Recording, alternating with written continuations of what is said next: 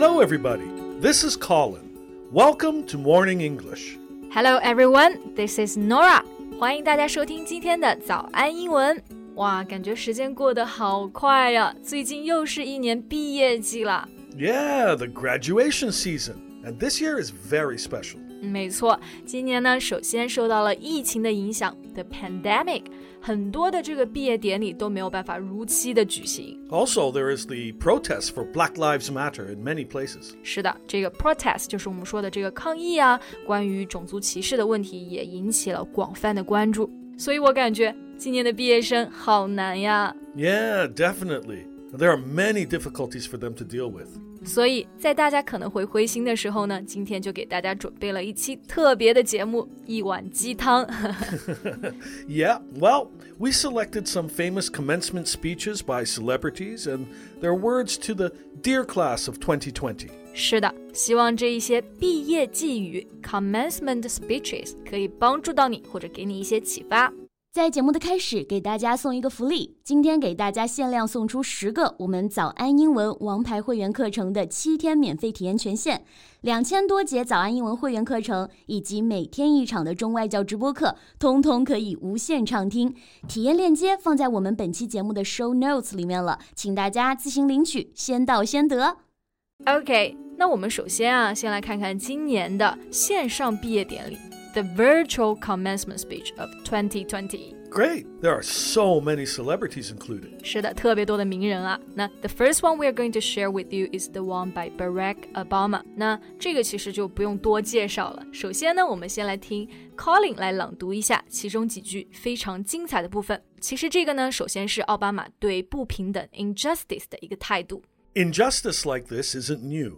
What is new is that so much of your generation has woken up to the fact that the status quo needs fixing, that the old ways of doing things don't work. 嗯，那这一句话里面呢，有一个很重要的词，status quo，就是现状。所以这个奥巴马他其实认为不平等不是一件新鲜的话题，但是这一代人了不起的在于 wake up to the fact，就是他们意识到了要改变现状。The status quo needs fixing。 Right. The reason why the protest has become such a large scale one is that people all stand up for it. Yes，而且有时候我们可能会很难意识到 old ways of doing things don't work。所以呢，要真正的 stand up for it，就是说支持这件事情是很难得的。那我们干很多事情的时候，可能只是觉得，哎呀，就以前就按照以前的老方法做就好了，对吧？ Yeah. Sometimes you may take things for granted. 是的，那 take things for granted，把事情当做理所当然。那这一次呢，奥巴马对危机的看法也非常的积极，very positive。那我们也一起来学习一下。 Okay, in his speech, he mentioned So, as scary and uncertain as these times may be, they are also a wake up call, and they are an incredible opportunity for your generation. 那这一句，so as scary and uncertain as these times may be。那这一句话里面呢，其实是一个 as 引导的倒装句，意思是尽管，然后呢，他才是把这个 scary 和 uncertain 提前了。Yeah, in writing, we may write, beautiful as she is, or young as she is. 就是说，尽管她很漂亮，尽管她很年轻，那这里的意思呢，就是尽管这些时刻很艰难，也很不确定，但的确是一个 wake up call，就是一个警示，而且也是一个 incredible opportunity，就是一个绝佳的机会。 So, all the challenges or difficulties can be a wake up call for us to take actions. 是的，非常的 positive 啊。那奥巴马的演讲呢，主要是想要激励大家改变现状。接下来我们要听的这个演讲呢，就是来自着名的大导演 Steven Spielberg。 Ah, he's directed so many good films, like Schindler's List. Yeah, Schindler's List，辛德勒名单，还有一些比较新的电影啊，比如说《头号玩家》Ready Player One。So, what's his topic of speech of, on the 2020 commencement? Well, the key words are dream and resolve.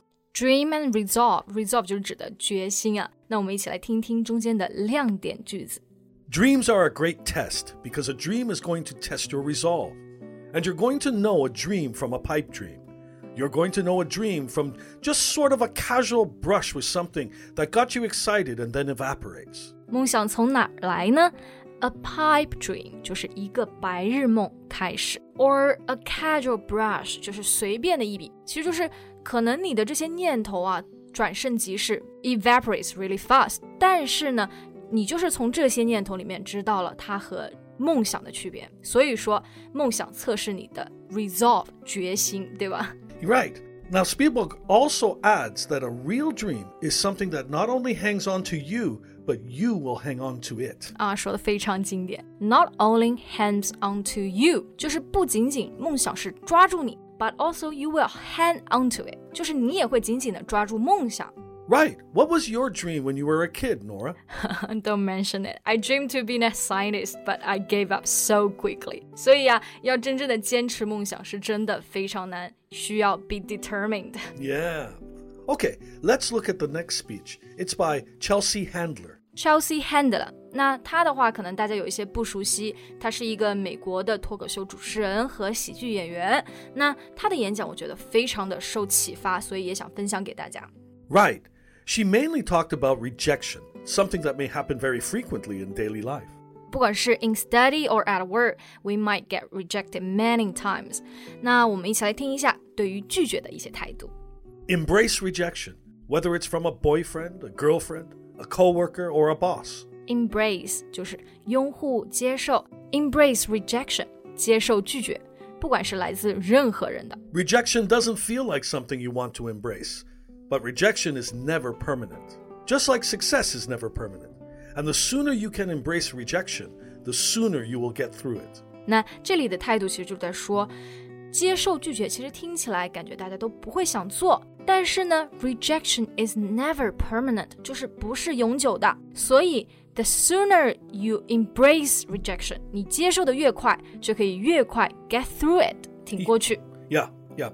I really feel the same about this when you get rejected, you can be disappointed and kind of fall into despair. 嗯，对，所以下次大家可以试着 embrace rejection，可能能够更快的让你走出这个困境。那刚刚呢，其实这里面提到了这个 disappointment，就是我们可能会失望。那下一个演讲就会教你如何来面对失望了。The speech is delivered by Conan O'Brien at Dartmouth College in 2011. He is a well known talk show host and writer. Colin O'Brien，这个呢其实也是一个这个脱口秀的主持人。那大家呢可能对于美国的这个 talk show host 不一定知道的很多，但其实如果我说中国的这个主持人啊，何炅啊、谢娜，大家肯定都知道。所以其实在美国啊，他们也是很有名的。那 do you know about him, the you know the TV host? Oh yeah, yeah. I like him very much. He's he's uh, quite smart and, and of course very humorous. 那我们一起来听听 Conan O'Brien 是怎么给这个毕业生寄语的吧。Today I tell you that whether you fear it or not, disappointment will come. 不管是否害怕，失望都会来临的。The beauty is that through disappointment you can gain clarity, and with clarity comes conviction and true originality. 那这一句话里面有几个生词，一个是 clarity，就是清晰；另外一个呢是 conviction，确认。这里可以翻译为信念。最后的 true originality 就是真正的独创性。所以这一句话就解释了：首先从失望中呢，我们可以看得到 clarity 更加清晰。So here I think the clarity means knowing both one's strengths and weaknesses, or knowing whether the thing you're doing is right or not. Yeah，就是更加了解自己以及所做的事情，所以最终呢，你就会有 conviction 信念以及有 originality 独特的见解。These words are are really witty. 啊、uh,，can't agree more. Okay, the last speech，这个其实是我反复听了很多遍的一个演讲，非常让我感动。This one is definitely one of the best speeches in history. It's by Steve Jobs at Stanford University in 2005. 是的，就是乔帮主的演讲。那主题是 Stay hungry, stay foolish，保持对成功的渴望和执着的那股劲。那我们一起来听听他给年轻人的一些建议吧。Your time is limited, so don't waste it living someone else's life. 你的时间是有限的，所以不要浪费在别人的生命上。Don't be trapped by dogma, which is living with the results of other people's thinking. Be trapped by 就是被困在。Dogma 呢，就是我们说的教条、成规，所以这句话就是告诉你，Don't be trapped by dogma，不要被教条所困，因为这是别人的这个思考方式。 Don't let the noise of others' opinions drown out your own inner voice. Drown out，淹没，就不要让别人去淹没你的 inner voice，内心的声音。 And most important, have the courage to follow your heart and intuition. They somehow already know what you truly want to become. Everything else is secondary.